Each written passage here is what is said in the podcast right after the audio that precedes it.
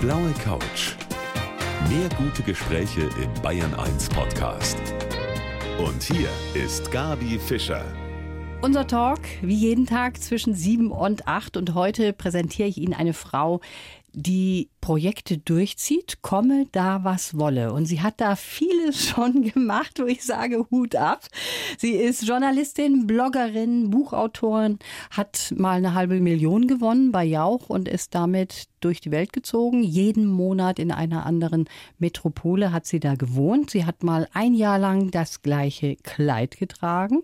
Auch das ein irres Projekt. Und jetzt ist sie eigentlich im Garten angekommen. Herzlich willkommen, Maike Winnemuth. Hallo, freue mich sehr, hier zu sein. Ihr Garten, der ist im Norden an der Ostsee wunderschön gelegen.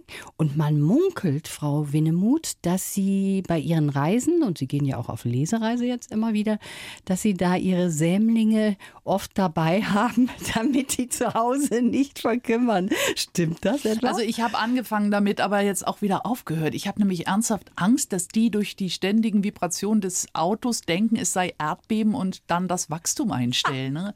Ich habe mich dann irgendwie nicht getraut. Ich habe tatsächlich bei einer ersten Lesetour die mit an Bord gehabt, weil ich dachte, ich kann die Kleinen doch nicht alleine zu Hause lassen. Ja, aber klar. dann denke ich, ach, vielleicht sind sie doch besser aufbewahrt zu Hause. Und das heißt aber, da ist jemand und Nein, der das sorgt? geht schon. Ich bin ja immer mal wieder oben im Norden, auch wenn ich auf Lesetour bin, selbst wenn ich nur einen Tag frei habe zwischen zwei Lesungen, dann rausche ich schnell hoch und habe neulich wirklich bis in die Nacht pikiert und umgetopft, um den Garten am Laufen zu lassen. Man wird ein kleines bisschen manisch, wenn man einen Garten hat.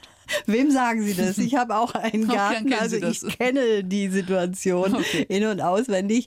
Und Ihren Hund, den haben Sie auch nicht dabei, Mensch. Nein, diesmal nicht. Also es sind zwei Lesetermine hier in Bayern und ich dachte, ich gönne ihm auch mal eine Auszeit. Normalerweise ist er immer mit an Bord und begleitet mich zu allen Lesungen, was auch toll ist, aber der hat jetzt selber mal eine, eine Freizeit. Der hat Freizeit und Sie nehmen uns jetzt mit in der kommenden Stunde durch die ganze Welt und in Ihren Garten. Also da haben wir viel vor. Ich freue mich, dass Sie heute da sind. Ich mich auch, danke.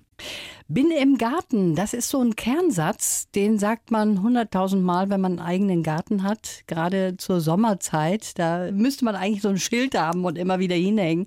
So heißt auch das Buch von meinem heutigen Gast, der Maike Winnemuth. Sie sind also jetzt im Garten angekommen, nachdem Sie durch die große, weite Welt auch viele Projekte schon gemacht haben, durchgezogen haben. Zum Beispiel, ich habe es eben schon gesagt, auch mal ein Jahr lang, jeden Monat in einer anderen Metropole. Und dann, so absolutes Gegenteil eigentlich davon, ein Garten. Was hat Sie sesshaft gemacht, Frau Winnemuth? Ach, ich glaube, das ist die Konsequenz der Weltreise gewesen. Wenn man, wie ich, so ein nomadisches Leben geführt hat, das war ja nicht nur die einjährige Weltreise, sondern auch mein Leben davor und danach, dann kommt man irgendwann an den Punkt, wo man denkt, und ich war an dem Punkt, ich brauche jetzt mal einen Ort zum Bleiben. Ich bin zwar immer sehr gut im Aufbrechen und Wegfahren gewesen, aber nie sehr gut im Ankommen und Bleiben. Und es war wirklich an der Zeit. Vielleicht ist es das Alter, vielleicht ist es einfach eine Sehnsucht nach einer Zugehörigkeit, die immer mehr wächst, wenn man so viel unterwegs ist. Das fehlte in meinem Leben und zwar ganz gewaltig. Und dann ist es zu einem wunderbaren Objekt gekommen. Das ist Ihnen quasi zugefallen irgendwie. Das kam per Zufall ne? Ja, so an der vieles. Ostsee. Mhm. Und da haben Sie zugeschlagen. Ja. Das war eine Hütte mit einem großen Garten, 800 Quadratmeter. Ja, das ist in Wirklichkeit eine Datsche, die ist nicht sehr gut befestigt, auch nicht sehr gut isoliert, eigentlich auch nicht dazu gedacht, dass man das ganze Jahr dort lebt. War so ein Sommerhäuschen, aber ich habe mich sofort verliebt, die Lage war toll, man guckt in den Wald und man hört das Meer rauschen, schöner konnte es gar nicht sein. Und da haben Sie von null angefangen oder wie ging das los? Also ich selber war sehr bei Null. Ich hatte keine Ahnung von Garten. Ich hatte noch nie einen. Ich war wirklich ahnungslos. Aber ich bin ja eine, eine bekennende Anfängerin. Ich habe das richtig gerne, nichts zu wissen. Man lernt da so viel, so schnell und kann ganz so unverdrossen ans Werk gehen, ne? ohne allzu viel von Kenntnissen belastet zu sein. Also ich, ich fusch mich da gerne durch und lerne währenddessen. Man sagt ja immer Learning by Doing. In diesem Fall war es Learning by Digging, indem man nämlich anfängt zu graben und dabei seine Erfahrungen sammelt. Also wie ist es dann tatsächlich losgegangen in dem Garten? Was haben Sie als erstes gemacht? Weil mein Hund sehr unternehmungslustig ist und gerne spazieren geht und auch gerne in geöffnete Türen hineinläuft und es nicht jeder witzig findet, wenn ein hungrig aussehender, schwanzwedelnder Foxterrier hinter einem in der Küche steht, musste ich erstmal einen Zaun bauen. Okay. Das war das, wozu ich am wenigsten Lust hatte. Ich finde Zaun, Zäune blöd. Ja. Also wirklich blöd würde gerne auf einen verzichtet haben. In diesem Fall ging es nicht. Und nun waren die Zaunbauer einmal da und ich habe ihnen gesagt, gut, wenn ihr jetzt eh schon hier seid mit schwerem Gerät und Mini-Backern, könnt ihr mir auch gleich noch ein bisschen Rasen wegplacken hier. Und ich habe eine Wäscheleine ins Gras gelegt und die haben dann also so geschwungen wie das Meer, Buchten und Landzungen. Und das haben die mir dann weggebaggert und das war mein erstes Beet. So ging es los. So ging das los. Und ich habe immer so das Gefühl, also wenn ich so meine Töchter sehe, ich glaube, manchmal nerv ich die mit meinem Garten. Und wenn ich da so drin bin und mich wohlfühle, da muss man ja schon so ein bisschen Draht dazu haben, innerlich auch dazu. Den haben Sie schon gehabt. Den habe ich absolut, den Draht, natürlich. Sonst hätte ich das Projekt gar nicht angefangen. Also mich hat Natur immer fasziniert, mich hat der Einfallsreichtum der Natur immer fasziniert, was es an verschiedenen Formen allein bei Blüten gibt, von Blättern ganz zu schweigen. Das ist ja einfach irre, was die sich so einfallen lässt. Ne? Und man kommt dem sehr nah, wenn man im Garten ist und kann es ein kleines bisschen mitgestalten. Ich bin nun sehr sicher, dass der Garten zu 99 Prozent von der Natur und zu einem Prozent vom Gärtner gemacht wird, aber ein bisschen kann man ja mittun. Ja, und das ist ja gerade das Schöne. Und Sie haben sich natürlich ein Ziel gesetzt, wie sollte es anders sein, bei der Maike Wienemuth. Sie haben gesagt, ich will das schaffen, dass ich wenigstens einen Monat von der eigenen Ernte auch leben kann. Ne? Mhm. Das war die Idee. Ich hatte, wie gesagt, keinerlei Erfahrung und natürlich auch keine Erfahrung vom Gemüsegärtnern. Dachte aber, ach, mal schauen, wie weit wir es hinkriegen. Ich dachte, einen Monat, in diesem Fall den August, wo ziemlich alles reif wird, den müsste ich schaffen oder wahlweise im September mein Idealgewicht haben. Eine Win-Win-Situation. Und ich bin leider weit vom Idealgewicht entfernt. Also es hat geklappt mit der Ernte, ganz gut sogar. Was natürlich die deutlich größere Freude war. Hm, was haben Sie denn als größten Fehler empfunden, den Sie gemacht haben? Ich weiß gar nicht, ob ich Fehler gemacht habe. Ich habe ein paar Dinge gemacht, die sich dann hinterher als nicht so schlau erwiesen, aber das braucht es ja, um überhaupt irgendwas zu lernen. Ne? Ich glaube, den Fehler, den alle Anfänger am Anfang machen, waren, Stauden zu eng zu setzen. Mhm. Man hat halt diese kleinen Exakt. Pflänzchen ne, und packt sie zu eng beieinander und denkt nie, dass die mal wirklich richtig groß werden können. Also die habe ich dann schon auseinandersetzen müssen. Aber das geht ja. Dann buddelt man sie halt wieder aus und hat auf einmal doppelt so viel. Und was war so Ihr allergrößter Glücksmoment, den Sie erlebt haben in Ihrem frischen Gärtnerleben? Ich glaube, die erste eigene Ernte, das war ein Radieschen. Ich glaube, Radieschen sind ja wirklich was für Kindergartenkinder. Das kriegt jeder hin. Ne? Das kriegt ein Vierjähriger hin. Einfach Samen in die Erde, bisschen Wasser drauf und nach sechs Wochen hat man was zu essen. Ist ja toll. Ja. Ist aber auch natürlich sofort ein ganz tolles Erfolgserlebnis. Und ich habe ernsthaft gejubelt, als ich mein erstes Radieschen aus der Erde gezogen habe. Ich habe es dann am Hochbeet noch mit Erde und allem dran, mit Stumpf und Stiel gegessen und war glücklich wie lange nicht. Sehr schön. Die wichtigste Erkenntnis aus dem ersten Gärtnerjahr, was würden Sie da sagen? Ich glaube, ich habe eine Menge gelernt in diesem ersten Gärtnerjahr und das Wichtigste, was ich gelernt habe, war Geduld. Ich habe als Großstadtpflanze wirklich nicht gewusst, wie lange bestimmte Pflanzen brauchen zum Wachsen. Auch gerade Gemüse, dass so eine hundsnormale Möhre vier, fünf Monate braucht, ab Samenkorn bis Essbarkeit, das war mir einfach gar nicht klar. Ne? Ich habe dann hin und wieder mal so ein Möhrchen aus der Erde gezogen, ganz ungeduldig und geschaut, wie weit ist es denn schon. Es war natürlich überhaupt noch nicht sehr weit und habe es dann wieder eilig reingestopft. Jetzt weiß ich, Möhren mögen es nicht, zurückgestopft zu werden. Keine gute Idee, also lasse ich die Finger davon. Auch das ist eine gute Lektion. Lass den Dingen ihre Zeit. Es gibt ja. diesen alten, banalen, aber trotzdem wahren Spruch, das Gras wächst nicht schneller, wenn man dran zieht. Hm, das lernt man wahnsinnig schnell im Garten. Das ist ein sehr schöner Spruch, wie ich finde. Und der hat auch ein bisschen was damit zu tun, dass der Garten natürlich mit einem was macht auch. Ne? Mhm. Dass man sich ein bisschen verändert sogar, wenn man so einen Garten hat. Mhm. Und darüber wollen wir gleich weitersprechen. Ja, im Moment sind die Gärten so schön wie nie. Für mich die schönste Zeit der Garten ist irgendwie ja auch ein weiteres Zimmer, was man hat. Das kann man schon so ein bisschen ausdrücken. Und das ist, glaube ich, auch bei der Maike Winnemuth zu, die hier bei mir auf der blauen Couch sitzt und ein Buch geschrieben hat mit dem Titel Bin im Garten. Und dieses Buch, Frau Winnemuth, das ist ja kein Gartentippsbuch, sondern das ist sowas wie ein Tagebuch, ne? So kann man das es sagen. Es ist ein Jahrestagebuch. Ich habe ein Jahr lang in meinem Garten gelebt, äh, um es zu lernen, wie Gärtnern überhaupt geht und habe Buch geführt darüber und Tagebuch geführt, über alle Höhen, Tiefen, Niederlagen und die raren Triumphe. Die Idee bei dem Buch ist in der Tat nicht, ein weiteres Ratgeberbuch zu schreiben. Ich wollte nicht schreiben, wie man gärtnern. Dafür gibt es genug Bücher und deutlich bessere Bücher. Ich wollte schreiben, warum man überhaupt gärtnern sollte. Warum tut man sich das an, so eine zweite Schicht zu schieben, ne? mhm. ne? sich die Wochenenden um die Ohren zu hauen, sich tot zu placken, indem man da stundenlang vor sich hin hackt. Das ist ja eigentlich verrückt, dass ja. man sich das antut. Dazu braucht es ja also ein gerüttelt Maß an Irrsinn und Leidenschaft. Und mir ging es in dem Buch darum, genau darüber zu schreiben. Warum sollte man das machen? Was passiert da mit einem? Was lernt man? Wie verändert man sich? Das ist der Inhalt des Buches. Und die Hoffnung, dass viele Leute möglicherweise hinterher Lust kriegen, das auch mal auszuprobieren. Mhm. Warum sollte man es machen? Weil man, glaube ich, dadurch so viel lernt wie nirgendwo sonst. Über sich selbst, über die Umgebung natürlich auch. Und ich habe den Eindruck, man geht dadurch so viele Emotionen durch. Freude, Stolz, Verzweiflung, Hysterie, Zuversicht, Hoffnung, denn man baut ja sozusagen für morgen an. Ne? Man sät heute etwas, das man morgen erntet. Und ich finde, es gibt nichts zuversichtlicheres als einen Garten. Ich habe ein Buch irgendwo geschrieben, man wirft eine Angel nach dem Morgen aus und äh, holt sich dadurch auch die das Morgen sozusagen direkt ins Haus. Und ich finde so toll am Gärtnern, dass man sich all diese vielen großartigen Emotionen sozusagen selber machen kann. Die mhm. stellt man ja selber her durch die Gartenarbeit. Ich sage oft, ich setze mich in den Garten, aber ich sitze kaum. Nein, kaum sitze ich, ja. schon sehe ich was ja. und muss dann schon wieder schneiden, tun und machen. Genau so. Geht mir auch so. Ich habe eine Liege, die ist eigentlich nur für Gäste. Ja. Ich, ich liege da nie. Ich bemühe mich manchmal. Ich sage jetzt, jetzt halt aber doch mal die Pfoten still und leg dich einfach mal hin, genieß es doch einfach mal. Aber mein Genuss besteht in, tatsächlich in der Arbeit. Mein Genuss besteht darin, da rumzuwursteln. Das finde ich total entspannend. Das ist eine absolute Gärtnerseele, das finde ich total toll. Aber Sie haben so vieles andere auch schon angefasst, so viele Projekte durchgezogen und die haben wir jetzt mal zusammengeschrieben, Frau Wenemuth, in so einer Art Lebenslauf. Wenn Sie dem bitte mal vorlesen.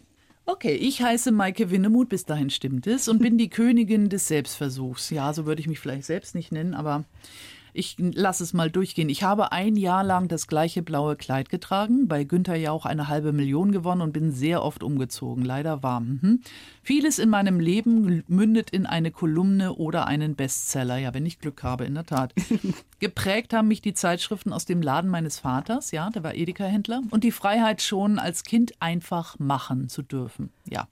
Ich lebe gerne mit leichtem Gepäck, kann sehr gut materielle Dinge loslassen und liebe neue Perspektiven. Um die zu finden, bin ich viel gereist, dabei liegen sie oft direkt vor der Haustür. Jetzt bin ich ein Rolling Stone, der mit Genuss Moos ansetzt und liebe meine eigenen Radieschen genauso wie ein eiskaltes Bier unter der heißen Dusche. Das hätte ich alles nicht schöner schreiben können. Es stimmt total, es stimmt. ist wahr. Das ist wirklich, war übrigens ein eiskaltes Bier unter der heißen Dusche am Abend. Also wenn man nach einem langen Gartentag reinkommt, es gibt nichts Tolleres. Diese Mischung von innen kalt und außen auf den Körper prasselt dann das heiße, warme Wasser. Es ist super, müssen Sie unbedingt ausprobieren. Habe ich noch nie gemacht, aber das ist ein guter Tipp. Ein anderes Projekt von Ihnen, ein Jahr lang im gleichen Kleid rumzulaufen. Also Sie hatten drei Exemplare davon. Mhm. Und warum haben Sie das gemacht, Frau Wenemuth? Ich hatte irgendwo mal gelesen, dass man im Schnitt nur so 10 Prozent des Kleiderschranks wirklich trägt. Man greift immer wieder automatisch zu denselben Lieblingssachen, Lieblingspulli, Lieblingsjeans und vieles von dem, was wir haben, hängt da einfach nur so rum als Schrankleiche. Und ich dachte, okay, das stimmt bei mir unbedingt. Warum also nicht gleich mal sich beschränken auf die wenigen Sachen, die man dann wirklich trägt? Und da ich eine Freundin von, sagen wir mal, von Extremismus bin und mich gerne herausfordere, dachte ich, ich probiere das mal ein Jahr lang nur mit einem Kleid auszukommen. Man selber hat ja schon ein schlechtes Gefühl manchmal morgens und denkt gleich, mein Gott, was soll ich heute wieder anziehen? Dann steht man vor dem Kleiderschrank, hat tausend Klamotten und findet dann doch nichts. Das ist natürlich eine tolle Sache. Sie hatten ein Jahr lang überhaupt keine andere Wahl und haben gesagt, okay, ich weiß schon, was ich morgen anziehe. Was macht das aber mit der Umwelt? Was macht das mit ihrer Umgebung? Was sagen die dazu? Merken die das überhaupt? Ja, natürlich wussten nach einer gewissen Zeit alle meine Freunde und Bekannten schon, was ich da mache. Ich habe auch einen Weblog darüber geführt, das kleineblaue.de, wo ich dann auch jeden Tag ein Foto von mir gemacht habe. Ich habe ja trotz des immer gleichen Kleides versucht, jeden Tag anders auszusehen, mit anderen Strümpfen, Tüchern, Accessoires. Hab also versucht zu beweisen, auch mit einem Ding kann man wahnsinnig viel machen, wenn man Lust am Spiel und am Experiment hat.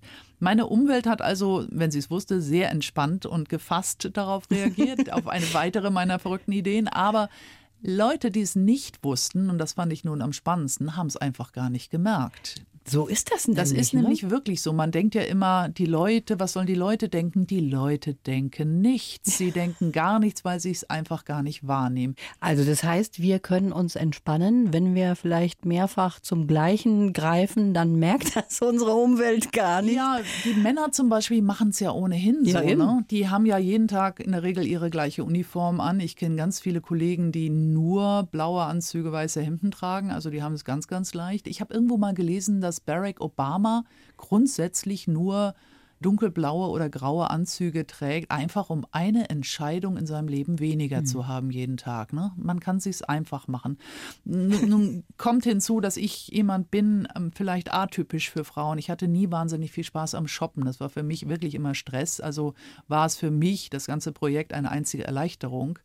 Aber Ähm, trotzdem haben sie es beendet. Also es ist Jein, vorbei. ich habe dieses beendet, was ich aber fortgesetzt habe. Ich trage seit der Zeit nur noch blau. Nichts als blau. Mein ganzer Kleiderschrank ist blau, in der Regel dunkelblau, weil man damit am besten durchkommt.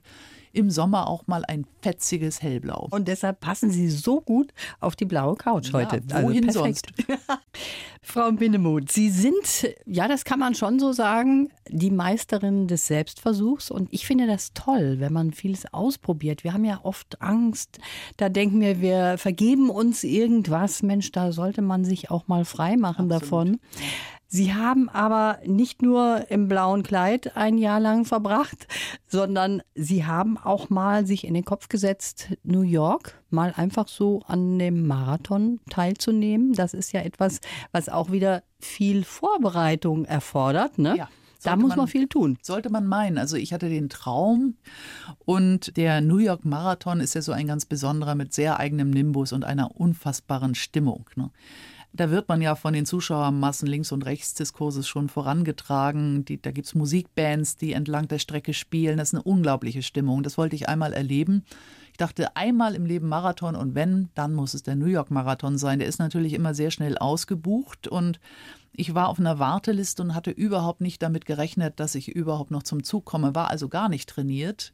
Habe dann erst, ich glaube, drei Monate vor dem Rennen die Nachricht bekommen, ja, Sie sind dabei, Sie sind Nachrücker. Und dann habe ich eilig angefangen, jetzt aber zackig zu trainieren. Das war so eine Kamikaze-Aktion, aber es hat funktioniert. Mein Ziel war eigentlich nur anzukommen. Als ich dann dort erfuhr, dass alle Leute, die schneller als fünf Stunden sind, am nächsten Tag in der New York Times stehen, hatte ich ein neues Ziel. Da dachte ich, ja, das muss ich hinkriegen, unter fünf Stunden zu bleiben. Und das habe ich dann echt auch geschafft. Ja, das vier Stunden 51 waren es am Ende. Ich, Wahnsinn. Punktlandung, quasi. Punktlandung und ich war in der New York Times, aber es ist fast nicht zu lesen. Dazu braucht man eine Lupe. Ja, sie macht überraschende Dinge, die Maike Wenemuth, die heute bei mir hier auf der blauen Couch sitzt. Sie hat sich jetzt dem Garten verschrieben und da kommen wir gleich auch wieder drauf, weil das ist ja auch mein Thema, Frau Wenemuth, wie man unschwer erkennen konnte. Aber jetzt kommen wir noch mal ganz kurz auf diese andere Geschichte. Sie haben eine halbe Million gewonnen beim Jauch.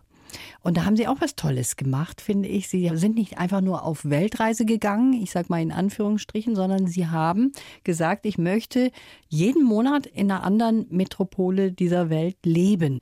Und das haben Sie voll durchgezogen. Und was hat Sie am meisten geflasht?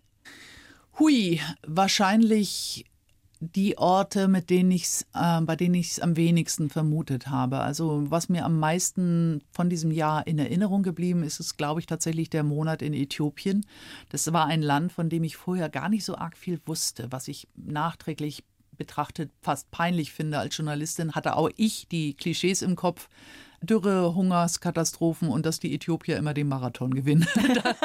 das zumindest wusste ich, aber ansonsten hatte ich gar kein konkretes Bild von dem Land. Wie ist es da? Wie fühlt es sich an? Wie sind die Leute so? Und war dann, wie Sie sagen, geflasht von der Erkenntnis, dass das in vieler Hinsicht ein unglaublich reiches Land, nämlich menschlich und emotional reiches Land ist. Ein sehr schönes Land mit tollen Leuten und auch mit fantastischen alten Baudenkmälern, von denen ich natürlich auch nichts wusste. Jeder kennt die Pyramiden von Gizeh und die mhm. anderen Weltwunder die wir schon in der Schule gelernt haben. Und ich habe mich gefragt, warum kennt denn keiner die Kirchen von Lalibela im Norden von Äthiopien, die ein für mich noch größeres Weltwunder sind. Das sind Kirchen, die aus dem Fels direkt herausgehauen sind, aus dem 13. Jahrhundert, von unglaublicher Schönheit und Feinheit. Und man fragt sich, wie das ein Mensch irgendwie hingekriegt haben kann mit den ähm, Werkzeugen, die damals zur Verfügung standen. Es ist wirklich atemberaubend schön.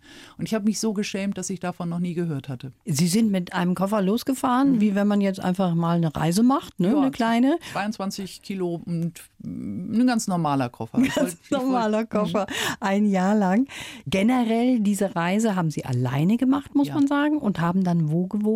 Ich habe mir Wohnungen gesucht in den Städten, so zumindest wo das möglich war. In Äthiopien war es schwierig, weil es dann noch keine Infrastruktur gab. Da habe ich dann tatsächlich mal im Hotel gewohnt. Aber ansonsten war der Plan, möblierte Wohnungen zu nehmen, um ein ganz normales alltägliches Leben in den Städten zu führen. Also im Supermarkt einzukaufen, mir selbst was zu kochen, für einen Monat ein Bewohner zu sein und nicht eben ein Hotelgast, dem das Bettchen aufgeschüttelt wird. Ne? Denn damit verändert sich sofort mhm. etwas, wenn man sich als Einwohner fühlt und sei es auch nur einer auf Zeit.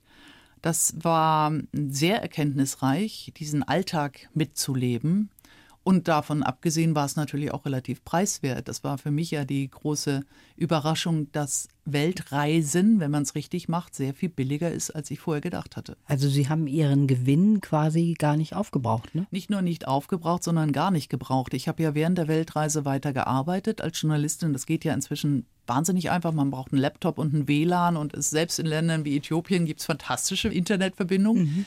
Das ist also problemlos, dort zu arbeiten und durch meine Reise hatte ich natürlich viele tolle Aufträge bekommen, die ich von unterwegs geschrieben habe und habe dann irgendwann mal ausgerechnet, dass ich tatsächlich so viel ausgegeben habe, wie ich eingenommen habe. Ich bin also plus minus null aus der Reise rausgegangen und hätte Herrn Jauch nie gebraucht. Das ja. war für mich die größte Erkenntnis der ganzen Reise. Das ist spannend, das zu hören. Aber da gehört natürlich auch immer ein bisschen Mut dazu. Sie haben jetzt den Mut gehabt, weil Sie auch noch Geld im Rücken hatten. Das hilft natürlich. Haben Sie sich das gedacht, dass Sie so weit kommen beim Jauch? Also ich will Nein. Sie nicht unterschätzen, aber das ist ja auch eine besondere Situation und natürlich. da sind manchmal ganz also, komische Fragen. Erstmal geht es natürlich darum, überhaupt auf diesen Stuhl zu kommen. Das ist ja auch nicht so selbstverständlich. Ja. Und dann diese ersten paar Fragen zu überleben ich hatte gedacht, für den unwahrscheinlichen Fall, dass ich überhaupt auf dem Stuhl lande, hätte ich mir mit so einer gesunden Viertelbildung eines Journalisten 16.000 bis 32.000 vielleicht zugetraut, ne, okay. mit Hilfe von Jokern.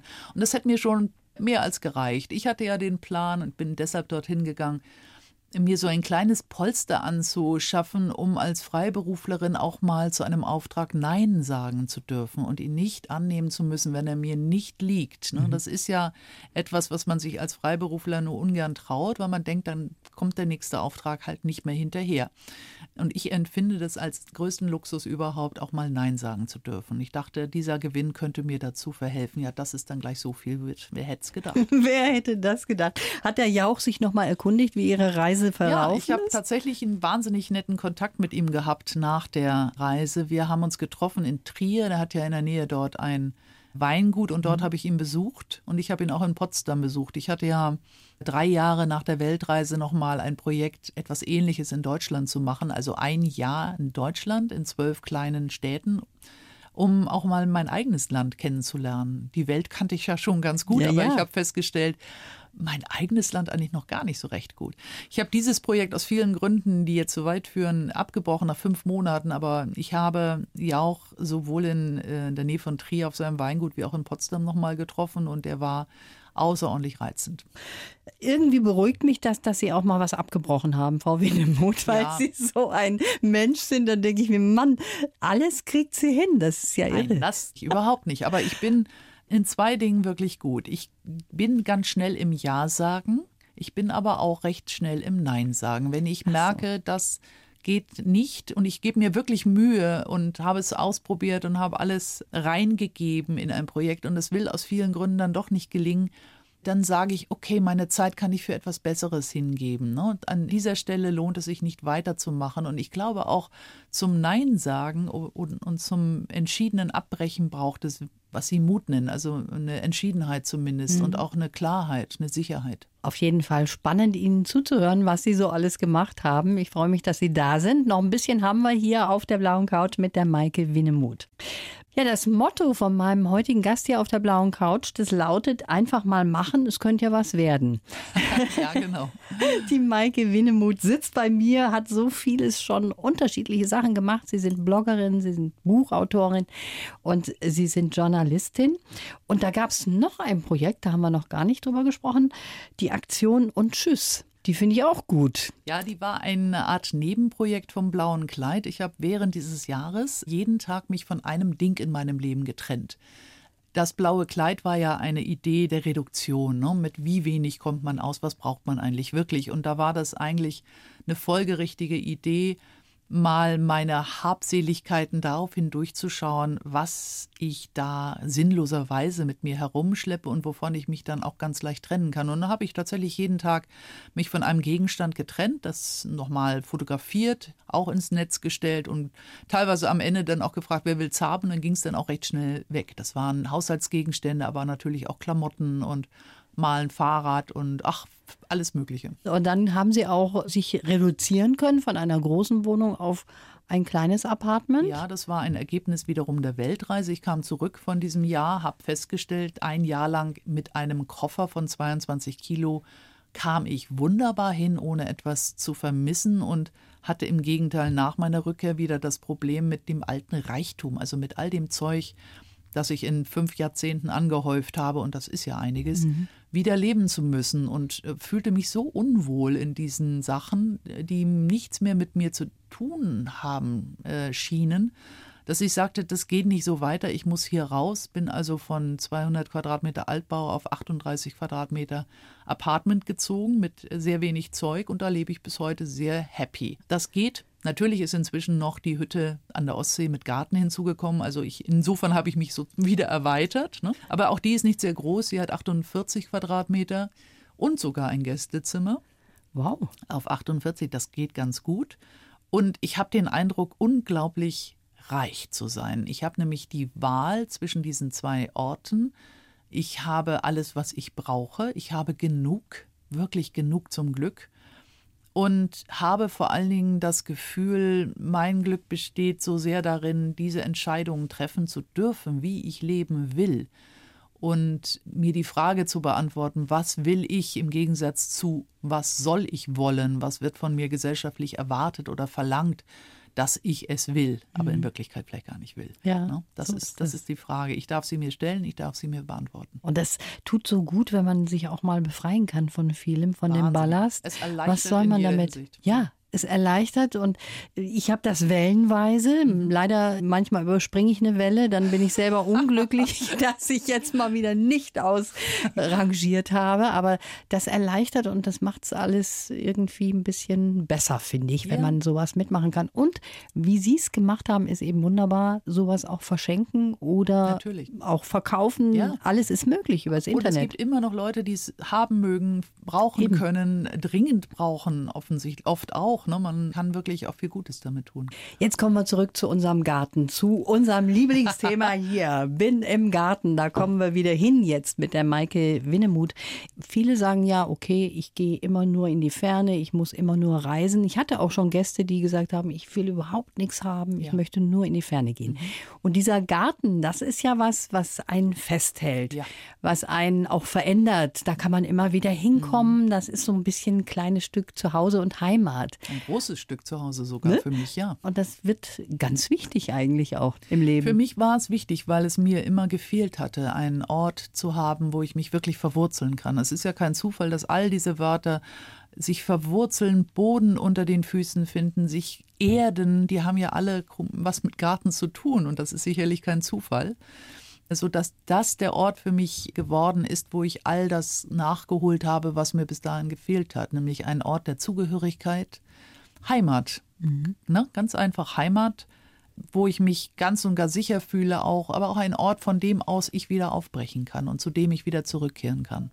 Jetzt haben Sie zu Beginn der Sendung erzählt von Triumphen, die Sie auch schon erlebt haben in Ihrem Garten. Das muss ich natürlich jetzt noch wissen, Frau Winnemuth.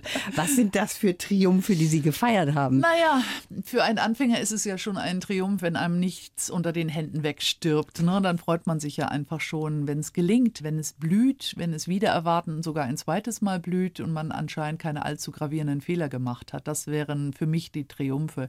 Ich habe aber, wenn ich ehrlich bin, deutlich mehr Niederlagen. Ich habe super ein paar Lieblings Blumen, an denen ich regelmäßig scheitere. Es gibt eine wunderschöne hellblaue, zarte Mohnblume namens äh, tibetanischer Scheinmohn, Meconopsis betonicifolia. Ich spreche wow. jetzt ja fließend Latein, ja. fließend botanisch. und die liebe ich, die ist so zauberhaft wie keine zweite und ich krieg's einfach nicht hin. Die stirbt mir regelmäßig wirklich unter den Fingern weg. Gott sei Dank nicht nur mir, die gilt allgemein als sehr zickig, aber die ist sozusagen meine romantische blaue Blume, der ich hinterher sehne und an der ich mich wahrscheinlich ewig abarbeiten werde. Mit ihrer Lieblingsfarbe Farbe blau. Das passt ja, wieder wunderbar. Wieder. Mhm. Also ich habe auch eine Challenge laufen mit meinem Zwetschgenbaum zum Beispiel. der will nicht, wie ich will ja. und den schneide ich dann aber so. Oh. Und dann sagt der und jetzt erst recht ja. und hat noch mehr Zwetschgen ja. drauf. Wirklich? Ja, hey. so ist das. Das ist immer noch zu viel. Zwetschgenmus im Ofen gedarrt und dann mit Kakao. Oh, das klingt gut. Und Sternanis, das habe ich letztes Jahr gemacht. Wenn ich jemals nicht mehr Journalismus betreibe, dann werde ich Zwetschgenmus machen. Ich, das wurde mir aus den Händen gerissen. Anscheinend ist es mir irgendwie gelungen. Also eine neue Karrierenmöglichkeit. Ja, Wahnsinn. Also ich gebe meinem Zwetschgenbaum noch mal eine Unbedingt. Chance, würde ich sagen. Frau Winemuth, unsere Zeit ist leider vorbei. Nur kurze Frage noch zum Schluss. Das nächste Projekt, haben Sie das schon irgendwie Ach, im Auge? Nein, noch nicht. Erst muss der Garten tot geliebt werden. Und dann schauen wir mal, was mir dann einfällt. Also, dann wünsche ich Ihnen schöne Tage, schöne Jahre, was auch immer im Garten. Schönen Dank fürs Kommen. Das war sehr schön mit Ihnen. War mir ein großes Vergnügen. Vielen Dank. Die blaue Couch. Der Bayern 1 Talk als Podcast. Natürlich auch im Radio. Montag bis Donnerstag ab 19 Uhr.